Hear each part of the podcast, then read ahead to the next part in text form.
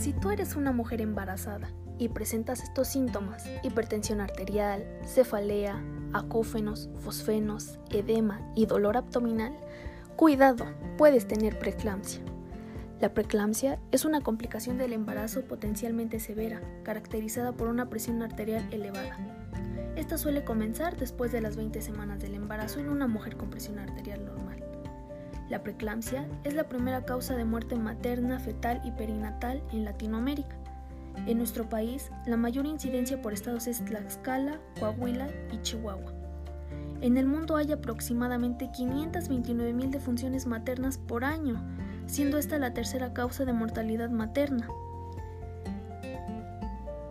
La mortalidad materna en nuestro país, como en muchos otros del mundo en desarrollo, constituye un problema de salud pública. La preeclampsia-eclampsia continúa siendo una importante causa de morbimortalidad materno-fetal por los efectos y consecuencias que ocasiona en órganos y diferentes sistemas, como el sistema nervioso central, el hígado, el riñón, el corazón.